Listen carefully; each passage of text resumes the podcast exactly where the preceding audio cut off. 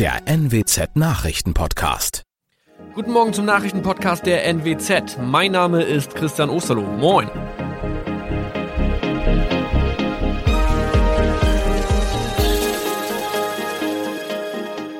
Und das sind unsere regionalen Nachrichten am Morgen. Die Grünen wollen Moorstraße in Oldenburg umbenennen. Viereinhalb Jahre Gefängnis für Falschgoldhandel. Und Landkreis Kloppenburg meldet ersten Omikron-Fall.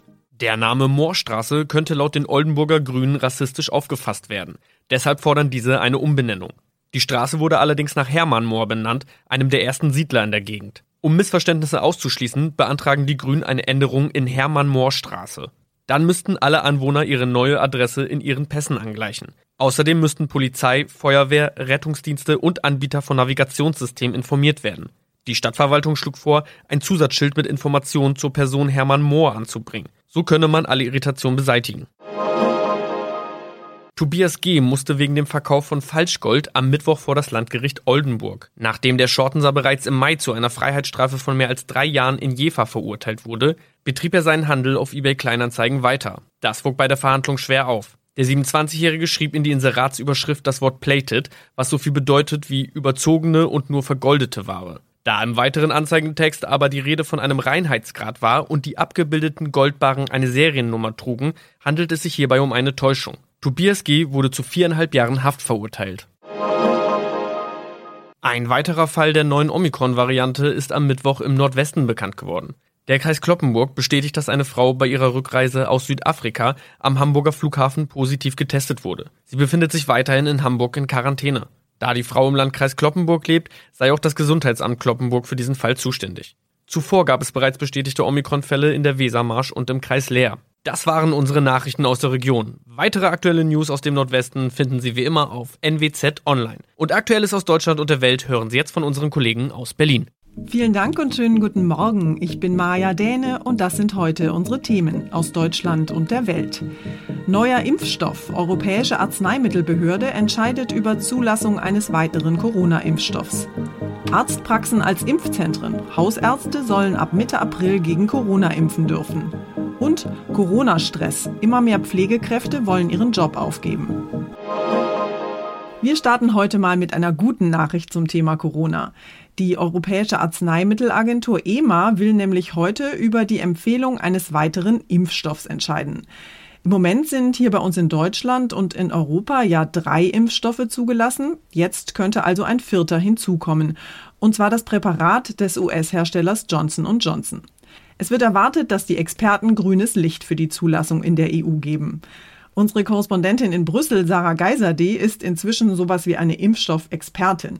Sarah, zu den drei bisher zugelassenen Impfstoffen von BioNTech Pfizer, Moderna und AstraZeneca kommt jetzt also noch ein weiterer.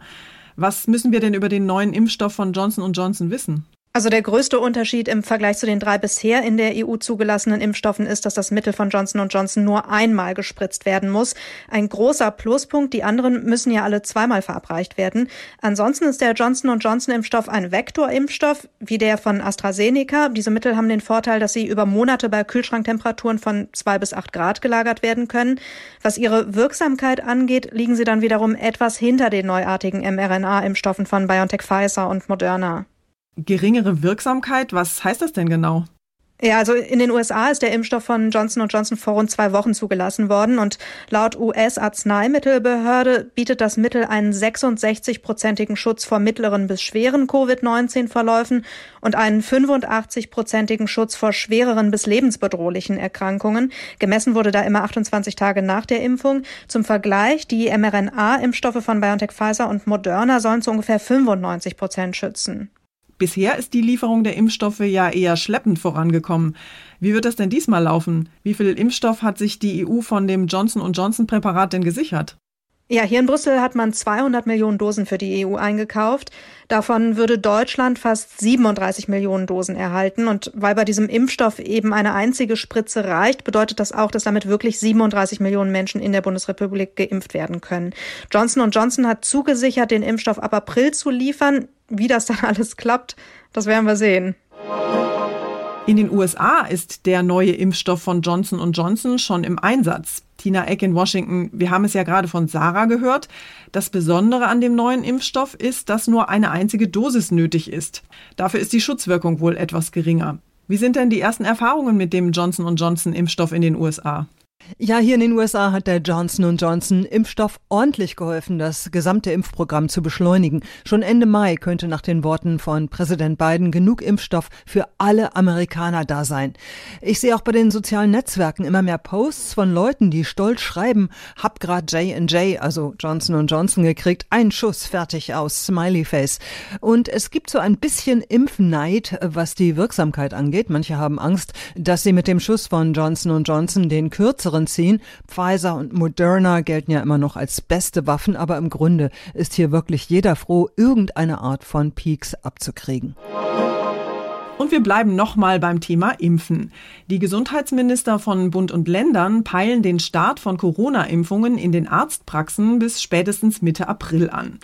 Damit das klappt, muss allerdings auch genügend Impfstoff vorhanden sein. Zuerst sollen die Impfzentren in den Ländern beliefert werden. Ab April sollen dort wöchentlich 2,25 Millionen Impfdosen ankommen. Wenn alle der über 400 Impfzentren in Deutschland wöchentlich versorgt sind, kann der übrige Impfstoff an die Arztpraxen geliefert werden, so der Plan. Die Länder dürfen laut Beschluss aber selbst entscheiden, ob sie schon früher mit dem Impfen in den Arztpraxen beginnen wollen oder nicht. Bis Mitte März müssen sie sich entscheiden. Um möglichst viele Erstimpfungen zu ermöglichen, soll zudem der Abstand zur Zweitimpfung ausgeschöpft werden, so Gesundheitsminister Spahn. Den vollständigen Impfschutz haben in Deutschland erst 2,6 Millionen Menschen. Benedikt Meise, Berlin. Die Corona-Krise stresst und nervt uns ja alle. Und viele leiden extrem unter den Kontaktbeschränkungen und strengen Corona-Regeln. Am härtesten betroffen sind allerdings vor allem Pflegekräfte, die ja an aller vorderster Front gegen die Pandemie kämpfen.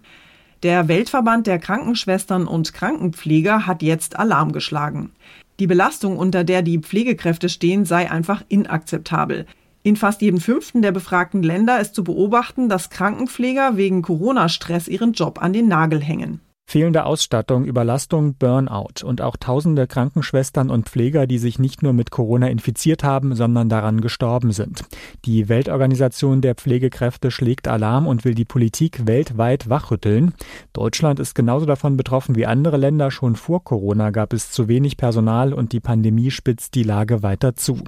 Um gegenzusteuern, wird wiederholt bessere Bezahlung gefordert, auch von Auszubildenden. Applaus helfe da nichts, strukturell müsse sich etwas ändern.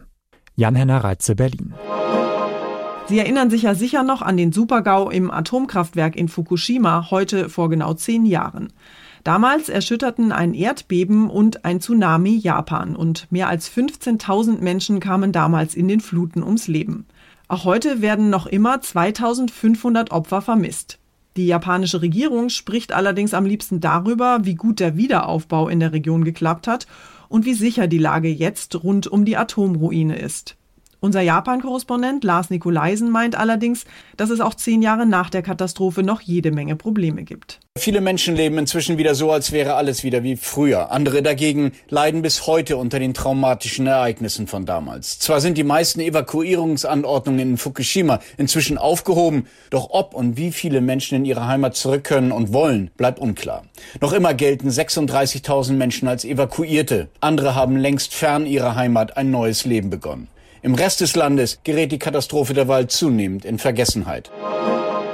In unserer Corona-freien Meldung des Tages gucken wir heute mal aufs Wetter. Die ersten Frühlingstage sind leider erstmal vorbei. Mit Wind und Regen bringt uns das Sturmtief Klaus heute ziemlich ungemütliches Wetter. Heftiger Wind und teilweise sogar orkanartige Böen sollen kommen. Andreas Friedrich vom Deutschen Wetterdienst, wie schlimm wird's denn? Fliegen uns jetzt unsere frisch bepflanzten Blumentöpfe vom Balkon? ja, es kann schon einiges um die Ohren fliegen, aber es ist sicherlich keine Extremwetterlage. Es wird nicht so schlimm wie vors Jahr. Da hatten wir ja dieses Orkantief Sabine. Ich sag mal, das ist so ein normaler Frühjahrssturm, äh, der vor allem den Nordwesten Deutschlands am stärksten beeinträchtigen wird. Da erwarten wir einzelne Sturm, sogar orkanartige Böen, das heißt Windstärke 11. Im Bergland, ähm, vor allem im Harz, am Brocken, auch im Schwarzwald, da kann es dann richtige Orkanböen geben. Also es ist ist schon gefährlich. Man sollte da noch nicht in die Wälder gehen, äh, denn da können natürlich Bäume umfallen, Äste abbrechen. Aber es ist keine extreme Orkanlage à la Kyrill oder Forcia Sabine. Das ist eine normale Hausnummer, wie wir sie doch äh, im Winter, Frühjahr immer mal haben. Unser Tipp des Tages heute für alle Urlaubsplaner. Nach einem Jahr Pandemie sind wir inzwischen ja alle mehr als urlaubsreif. Aber trotz erster Lockerungen sieht es im Moment leider immer noch nicht danach aus, als könnten wir bald wieder am Strand liegen oder im Hotelpool planschen. Aber nicht nur wir brauchen dringend Urlaub, sondern Hotels und Pensionen brauchen auch dringend Urlauber. Der Deutsche Reiseverband hat deshalb jetzt ein Ende der Corona-Quarantäneregelungen gefordert. Denn seit Anfang der Woche gibt es ja dank der Selbst- und Schnelltests die Möglichkeit, sich vor einer Reise freizutesten. Meine Kollegin Jana Laumann hat sich mal mit den Urlaubsaussichten für die kommenden Wochen näher beschäftigt. Jana, der Frühling kommt und heimlich hoffen wir ja, dass wir zu Ostern vielleicht doch noch verreisen dürfen. Wie realistisch ist das denn? Ja, leider, leider. Corona macht die Aussichten auf Urlaub weiterhin eher unsicher. Wir müssen abwarten, wie sich die Lage entwickelt. Die Tourismusbranche berät gerade diese Woche bei der Reisemesse ITB, worauf sie sich dieses Jahr so einstellen kann. Und die Anbieter hoffen natürlich, so schnell wie möglich wieder loslegen zu können. Aber das hängt jetzt einfach davon ab, wie schnell es mit dem Impfen vorangeht, wie gut das mit den Selbsttests in der Praxis so läuft und wie gefährlich eventuell neue Virusmutanten sind. Die Reisebranche hat ja jetzt ein Aus für die Quarantäneregelung gefordert. Wie soll das denn funktionieren? Sie setzen voll aufs Testen. Der Deutsche Reiseverband meint, dass die Hygienekonzepte der Veranstalter sicher sind und dass sich die Leute nur deshalb nicht trauen zu buchen, weil sie keine Lust haben, nach dem Urlaub in Quarantäne zu müssen.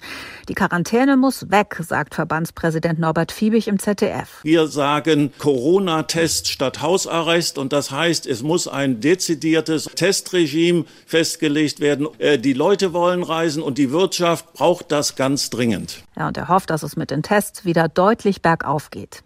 Corona-Test statt Hausarrest, das klingt ja ganz gut. Und im Sommer zur Hauptreisesaison können wir ja dann theoretisch auch alle gegen Corona geimpft sein. Die Reisebranche setzt große Hoffnungen auf einen digitalen Impfpass. Wer geimpft ist, könnte es beim Reisen dann leichter haben. Bis der Pass kommt, kann es aber noch ein paar Monate dauern. Und was mit so einem Impfpass dann für Urlauber möglich ist und was nicht, das soll jedes Land dann auch selbst entscheiden. Mit einer Impfung kann man übrigens in einigen Urlaubsgebieten jetzt schon ohne Auflagen einreisen, zum Beispiel auf Madeira oder in Polen, Estland und Georgien. Na dann, Reiseführer wälzen und auf die Impfung hoffen. Dankeschön, Jana. Und zum Schluss gucken wir noch nach Mallorca. Die spanische Ferieninsel ist für einen deutschen Urlauber nämlich ab sofort Sperrgebiet. Der Mann hatte einen 14 Jahre alten Mädchen mit seinem Handy heimlich unter den Rock gefilmt und war dabei dann von der Polizei erwischt worden. Bei seiner Festnahme hat der 52-Jährige dann zugegeben, dass er als YouTuber solche sogenannten Upskirting-Aufnahmen im Netz veröffentlicht. Das Gericht in Palma hat den Mann daraufhin zu einer Haftstrafe von zweieinhalb Jahren verurteilt. Die Strafe wurde dann aber in ein zehnjähriges Einreiseverbot umgewandelt. Außerdem muss der Mann eine Geldstrafe von knapp 5000 Euro und eine Entschädigung von 1000 Euro an das Opfer zahlen. Das war's von mir für heute. Ich bin Maja Däne und wünsche Ihnen allen einen entspannten Tag. Tschüss und bis morgen.